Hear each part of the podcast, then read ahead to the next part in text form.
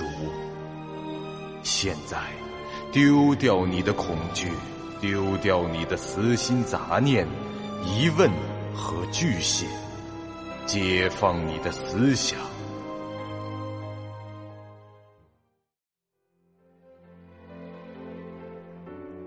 您现在收听到的是由喜马拉雅 FM 出品。巨五八瓦塔播讲的长篇恐怖网络游戏有声小说《惊悚乐园》，作者三天两觉。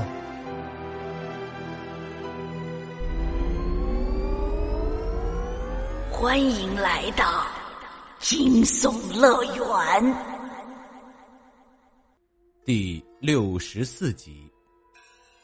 听到此处时，除风不绝之外的四人终于是搞明白了。这个剧本的基本状况了。眼前的扎罗夫将军原来是个反人类的疯子，为了寻求刺激而猎杀人类。任务显示的听其讲解游戏规则，就是接下来那场狩猎的规则。你确定这不是玩笑对吧？风不绝用很严肃的语气回应着。当然，他自己早已确定，这绝不是玩笑。我从来不拿打猎的事情开玩笑。我买下了这座岛屿，建立了这座房子，我在这儿就是为了狩猎。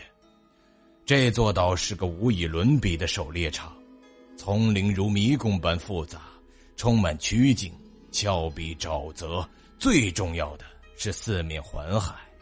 在这里，我几乎每天都打猎，而且至今为止。从未感到过厌倦。我很疑惑，将军阁下，我们这有五个人，难道我们就不能直接在书房里就制止你这疯狂的谋杀行为吗？哦，谋杀？不不不，这是一场智力竞赛，是猎人与猎物间的博弈。至于你说的那种情况。将军举起胳膊做了个手势，伊凡不知从哪里就冒了出来，手里拿着托盘，被将军端来了香味浓厚的土耳其咖啡。他将咖啡放好，如铁塔般站在了扎罗夫的身侧，目光如炬的瞪着在场的玩家们。曾经有一群西班牙水手到了这座岛上，我邀请他们一同参加我的狩猎。但他们拒绝了，并表现出明显的敌意。伊凡一个人就将他们撕成了碎片，拿去喂了岛上的动物们。听完这句，风不觉神情突变，他可不记得自己读过那本小说里描写过岛上有其他野生食肉动物。呃，请问，是什么动物？那太多了，蟒蛇、郊狼、孟加拉虎等等。我想让这儿的丛林可以热闹一些，所以进了不少的货物。人类不是首选的饵料，平时他们吃的最多是山猪，当然了，是活的山猪，每一只都需要自己去猎捕，这样动物们才能保持野性。对了。你的脸色变得有些糟糕，我的朋友。呃，因为我更希望听到的答案是，是鹦鹉，是鹦鹉或者什么鸟类之间的东西，而不是各种猛兽。你还真是幽默。好了，现在啊，让我来说一些这次狩猎中你们所需知道的事情。他走到一侧的窗边，按下了墙上的一个按钮。看到了吗？灯塔的光似乎指出了一条航路，但实际上这条航路并不存在。蜷缩在那儿的岩石像剃刀一样的锋利，它们如同海怪一般，能将每一条驶过的船只碾得粉碎。就像碾碎一只坚果般容易。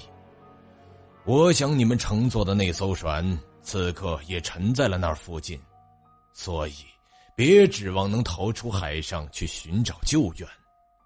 展示完这名副其实的传播陷阱后，扎罗夫又来到了另一侧的窗口。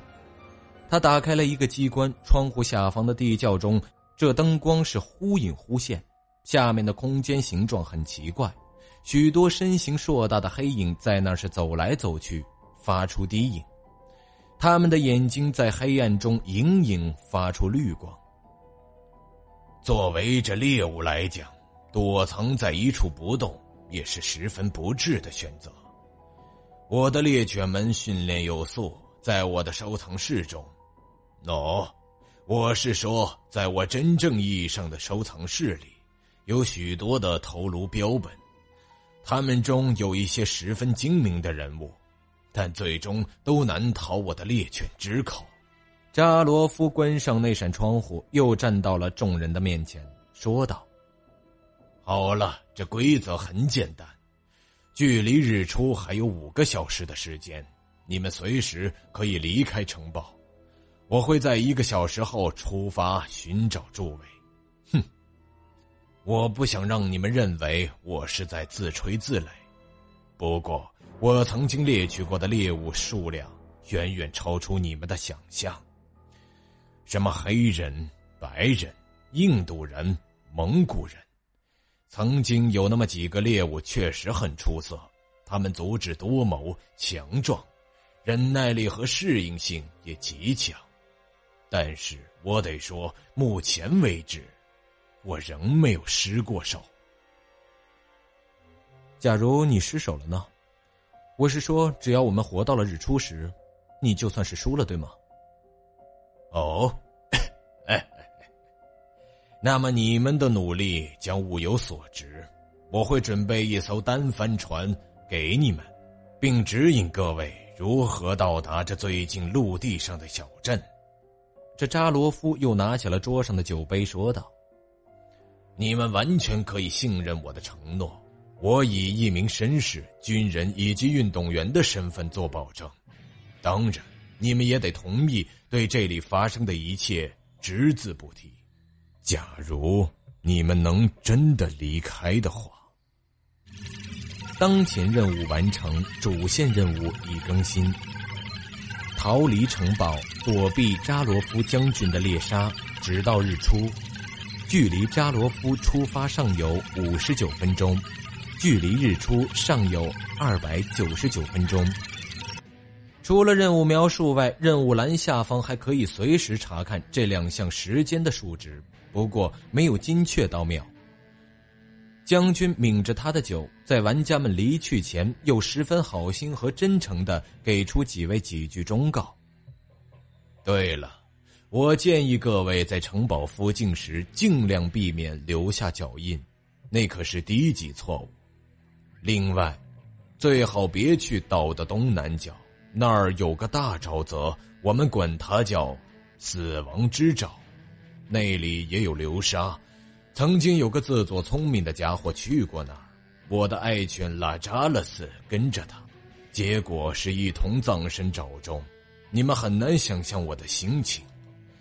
拉扎的死是我的猎犬中最棒的，那感觉真糟。风不觉已经摇着头转身准备走了，他也没有料到，在扎罗夫说了那么多寓意明显的暗示后，他的队友中竟还有一个人正在酝酿着一桩冲动的鱼行。说时迟，那时快，一刀倾城，拔刀就上，杀一线，刀出鞘，刀身横斩，势如奔牛。他与扎罗夫的距离不过五米左右。之前在城堡门口看到伊凡时，他的刀已从行囊中取出来，拿在了手上，所以他这次攻击非常突然，在场的其余四人全都大吃一惊。一刀倾城对着剧情有他自己的理解，他觉得此时此地就是干掉这个 BOSS 最佳的机会，根本不用做逃跑之类的事情。直接在这儿把这扎罗夫解决就行了。要是跑到外面的丛林里去面对各种未知的危险，等到筋疲力尽之时，再让这 BOSS 带着猎犬来追杀自己，那才是稳亏不赚的举动。您现在收听到的是由喜马拉雅 FM 出品、巨五八瓦塔播讲的长篇恐怖网络游戏有声小说《惊悚乐园》，作者三天两觉。从剧本开始到现在，这城堡里也只出现了眼前这两个人形的怪，而这两个家伙只是普通人类而已，能强到哪儿去？他们的体型属于正常人的范畴，用的武器也是普通的手枪。从这世界观来看，这大约啊是两个世纪前的现实世界。这两个 BOSS 不可能有超能力之类的东西，就算他们的设定是身体素质接近的人类极限，那也无妨，因为玩家的战斗力也是比常人要强的水准。最关键的一点。这一刀倾城有着很大的把握，可以将这 BOSS 拿下。他的自信来源于一个技能，即出入刀门的称号技“人头落地”。一刀倾城的称号看上去虽然普普通通，但无论什么称号，其赋予玩家的能力多半都是很实用的。就好比小他的那个慌张的偷袭者，看着比一刀一剑他们渣多了，但其称号技。退遁快斩，却依然能在战斗中带给其很大的操作空间。不管玩家的称号是弱小的、怪异的，乃是猥琐的，这称号技能的实用性却毋庸置疑。再弱的称号也会附带一个符合该玩家特色的、必定有用的技能，绝不会有废招的存在。当然，实用和强悍是两个概念。强大的称号自然会有更强的技能，出入刀门的称号技“人头落地”自然也是如此。名称“人头落地”，特殊能力类型主动，效果瞬间出现于目标后背，对其颈部发动一次五倍于玩家自身力量极限的重斩，冷却时间两个小时，只可对着人形怪物使用。技能发动时，必须在身处目标三米内。这一刀倾城猛然杀上前去，在接近扎罗夫将军到达其技能所限的三米之内时，他的嘴角露出了一丝笑意，仿佛那 BOSS 的头颅已成囊中之物。一秒后，这一刀倾城短暂消失在众人的视线中，随即又瞬间出现于扎罗夫身后。这刀身朝着对方的后颈猛砍而下，接着是“砰”的一声闷响。扎罗夫如同事先就知道对方将出现的位置一般，肘击而出，几乎在一刀现身的同时就击中了他的肋骨。一刀手里的刀锋还没沾到扎罗夫的皮肤，他就被这 BOSS 一击给顶飞了出去，撞在墙上，一大口鲜血是从口中喷出。一刀是双眼圆睁，惊异和疼痛让他完全丧失了进一步行动的能力。刚才那一击的冲击力是异常的巨大，使一刀的内脏遭受了重创。虽然他身上啊没有伤口，但其右侧的肋骨几乎全部都折断了，位移的断骨导致了严重的内出血，使其附带上流血的效果。一刀的生存值直接就下到了百分之五。而且还在下降着，其他人就是想救他也来不及了，因为扎罗夫已经拦在了他们中间，用不容置疑、冷酷的口吻说道：“瞧瞧你们的同伴，做出了多么鲁莽和不礼貌的行为！”他连看都不看坐倒在地上的一刀清晨，他很清楚这名玩家是站不起来了。假如他并非如此不堪一击，或许我还会救他，治好他的伤，给他最好的食物，充分的休息和锻炼，这样他以后还是有机会再次参与我的狩猎。可惜呀，扎罗夫打了个手势。伊凡看到将军的指令，立即走到一刀倾城的面前，拔出了他的左轮手枪，瞄准了目标的眉心。就一刀想说话都已经很困难了，他只是吐出来一个字就被打爆了脑袋，其尸体立即化作白光消失了。团队成员一刀倾城，已死亡。